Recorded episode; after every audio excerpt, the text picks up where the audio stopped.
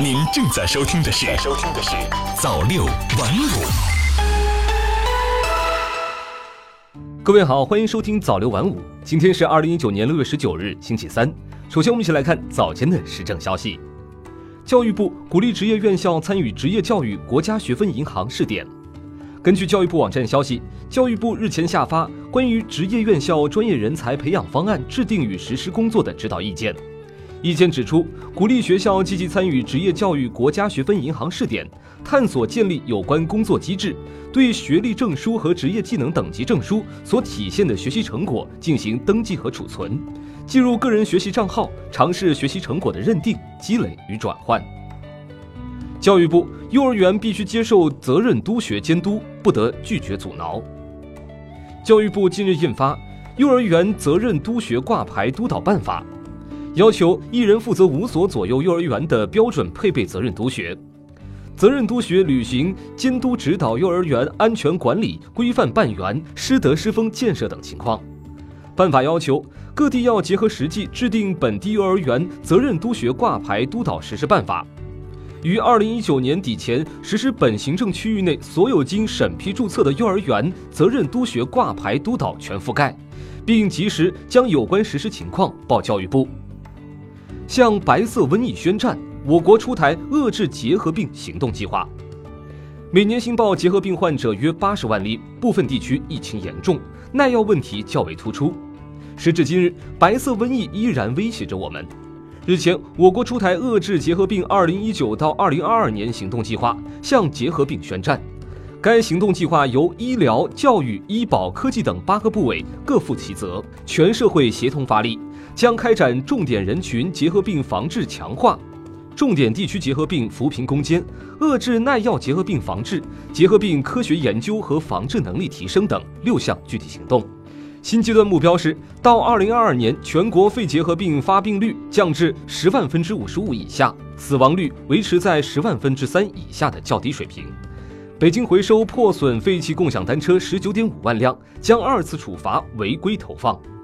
针对互联网租赁自行车乱停乱放、企业违规投放、破损废弃车辆回收不及时等问题，北京市开展了为期一个月的互联网租赁自行车专项整治行动。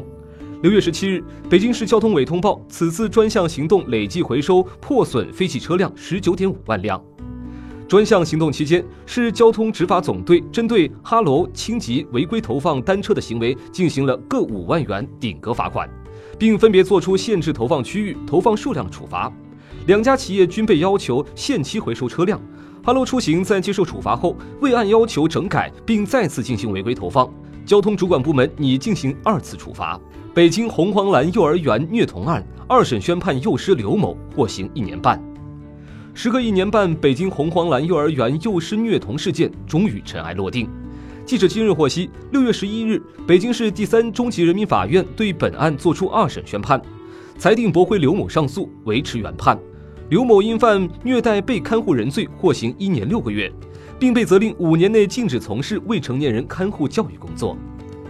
广州检察院上线侵害未成年人信息库，四百余人进黑名单。六月初，广州市人民检察院上线运行侵害未成年人违法犯罪信息库系统，引发关注。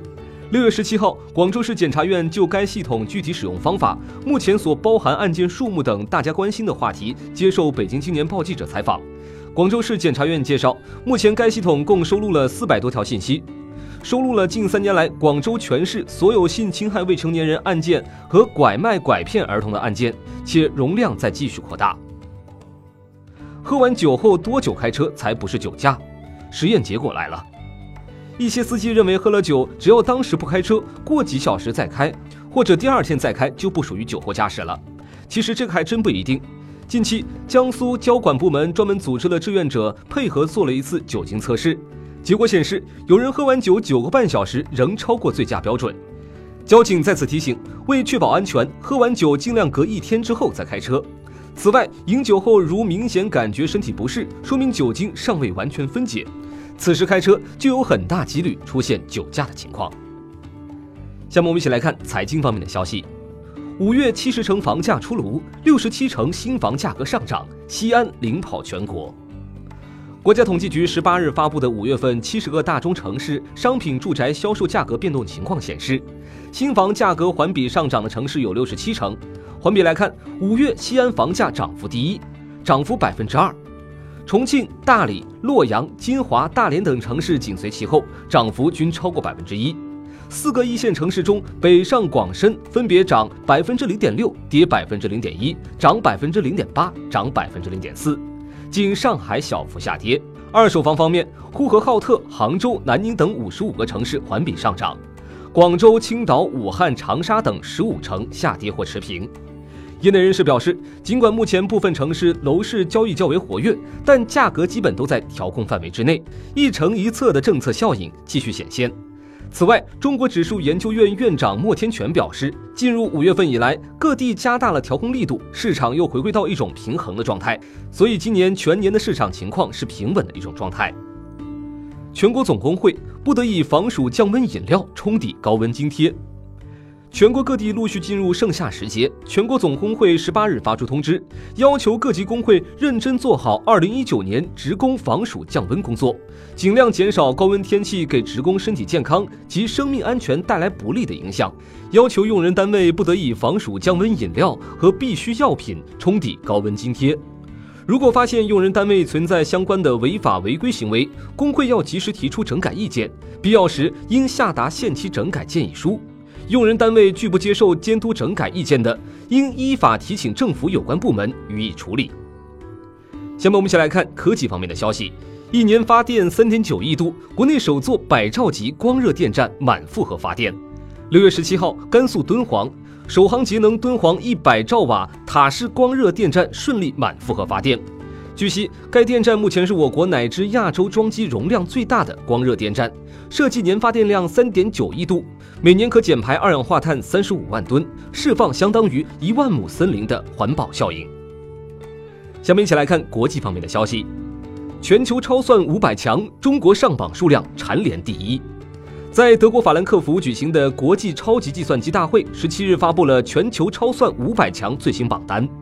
中国境内共有两百一十九台超算上榜，在上榜数量上位列第一，美国以一百一十六台位列第二。日本、法国、英国和德国依次位居其后，这是二零一七年十一月以来中国超算上榜数量连续第四次位居第一。在此次榜单上，联想、浪潮和中科曙光分别以一百七十三台、七十一台和六十三台的数量位居全球超算制造商前三位。